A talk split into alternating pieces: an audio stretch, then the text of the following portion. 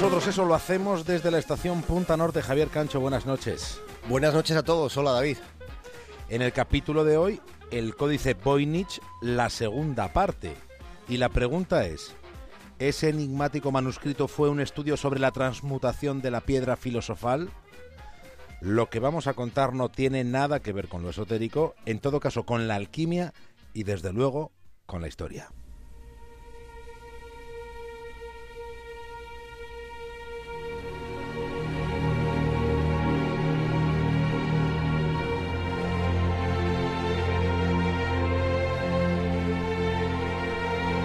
Como decíamos ayer, el Códice Voynich es el libro que no se puede leer. Fue escrito en el siglo XV y nadie, nadie desde entonces ha logrado descifrar qué es lo que contiene, en qué lenguaje está escrito, si es que en realidad se trata de algún tipo de lenguaje. No ha podido ser desentrañado a pesar de que, sobre todo después de la Segunda Guerra Mundial, pasara por las manos de los más capacitados criptógrafos, tanto civiles como militares. Ha sido sometido también al análisis de las más potentes supercomputadoras, pero no se ha conseguido nada sustancioso. Desconocemos si se trata de un lenguaje encriptado. Solo hay sensaciones. Da la impresión de que estamos ante, ante la representación de un mundo onírico que resulta inabarcable.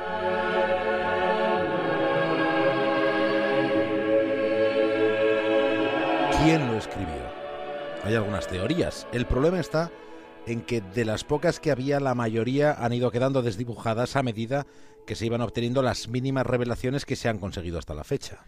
Cuando el manuscrito es hallado en 1912, dentro, entre sus páginas, resulta que aparece una carta.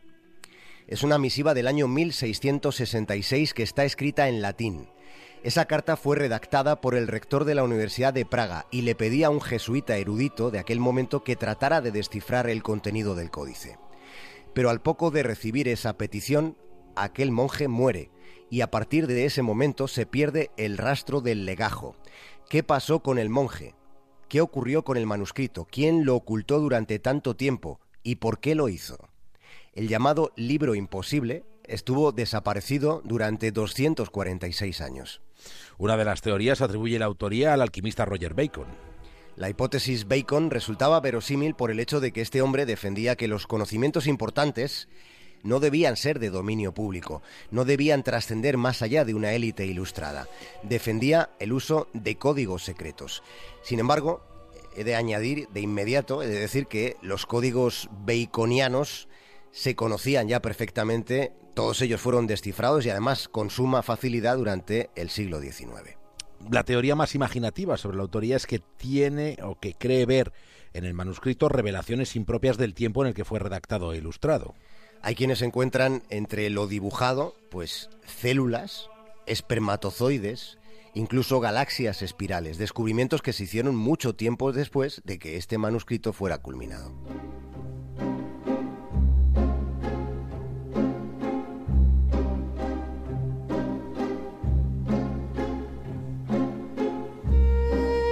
¿Y si hubiera sido el mismísimo Leonardo da Vinci el autor?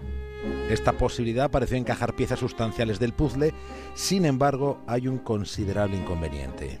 La académica Edith Sherwood, experta en Leonardo, aportó una serie de evidencias que resultan muy fascinantes, la verdad.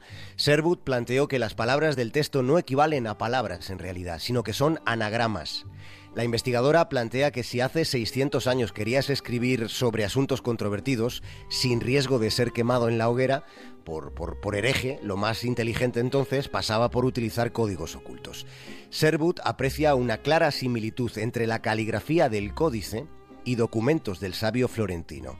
En concreto, en uno de los diagramas del manuscrito se distingue el símbolo de Aries, el carnero, rodeado de 15 mujeres desnudas. Bajo el dibujo del animal hay una palabra. Si miramos esa palabra en espejo, puede leerse claramente Leonardo, la grafía que Leonardo utilizaba para su propio nombre. El parecido de esa palabra con la firma de Da Vinci es casi mimética. La doctora Sherwood va más allá y dice que esa representación de Aries en realidad es una carta natal de alguien que nació el 15 de abril. Leonardo nació el 15 de abril de 1452 y resulta que sobre una de las partes del dibujo se ve una mujer con un bebé y puede leerse una cifra. La cifra es 1452. Solo hay algo que no cuadra, pero es algo muy importante, porque según la prueba del carbono 14 que se hace en el año 2011, este códice fue escrito entre 1404 y 1438, unos años antes de ese 1452, antes de que naciera Leonardo.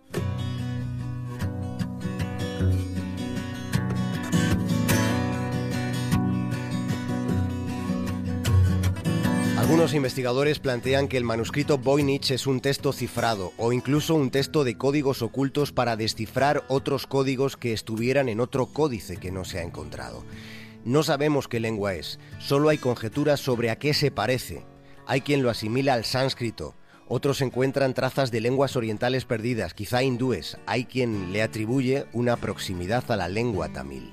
El códice solo ha sido desentrañado en la ficción, eso sí, en el cine en la saga de Indiana Jones cuando el arqueólogo lo utilizaba para encontrar nada más y nada menos que la piedra filosofal.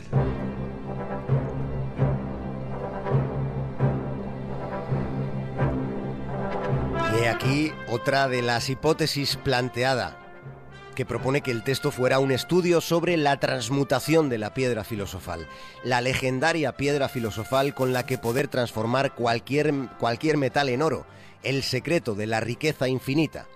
Científicos tan consagrados como Isaac Newton trataron de dar con la fórmula. Los alquimistas, como ya contamos aquí en su momento, los precursores de la química moderna, de la ciencia, estaban convencidos de que con el mercurio filosofal se podía convertir el plomo en un metal precioso.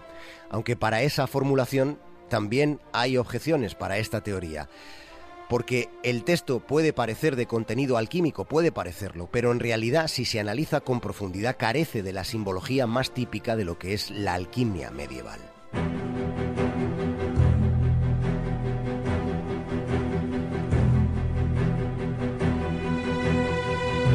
No todos son incógnitas. Un profesor de la Universidad Británica de Bedfordshire, Stephen Bax, consiguió descifrar 10 palabras de ese manuscrito. 10. Son 10 palabras cuando hay 40.000 escritas en este llamado libro imposible. Uno de esos conceptos es Tauro, y aparece junto a un dibujo de siete estrellas que podrían ser las Pléyades, que son un cúmulo estelar que puede apreciarse a simple vista en el cielo nocturno. Las Pléyades tienen un lugar prominente en la mitología antigua, pertenecen precisamente a la constelación de Tauro. Otra de las palabras identificadas es Cantairon. Se trata de una planta conocida como hipérico, de cuyas propiedades se dice que ahuyentan la tristeza. Precisamente la mayor parte de las palabras que descubrió este catedrático están relacionadas con la botánica. Por ejemplo, el filantro, el eléboro, el enebro. Estas son algunas de las plantas que aparecen en el códice. Son de las pocas plantas que aparecen y que existen de cuantas se ven, porque la mayoría de las que aparecen ilustradas parecen flores inventadas.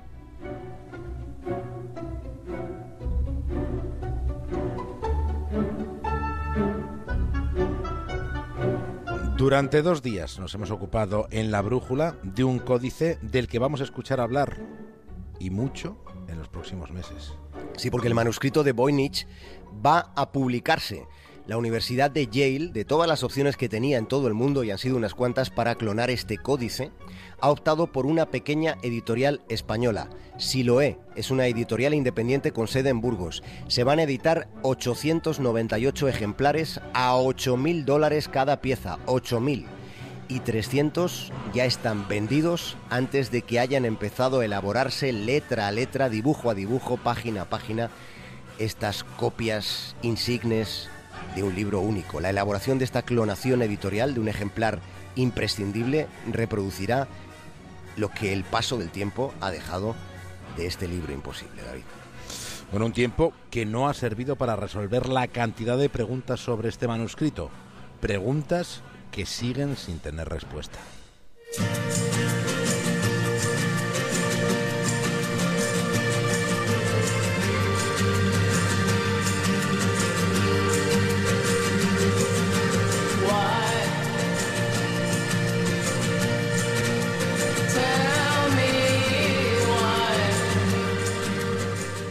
Javier Cancho, a este precio me voy a esperar a que salga la edición de bolsillo. Sí, sí, porque 8.000 dólares es un pastizal. Habrá, habrá, que, habrá que curiosear en internet. Por cierto, quien tenga mucho interés, hay muchísimas reproducciones de las ilustraciones que están en el libro Imposible, en este códice tan apasionante. Hasta mañana, Javier. Un abrazo, David. Participa en la brújula a través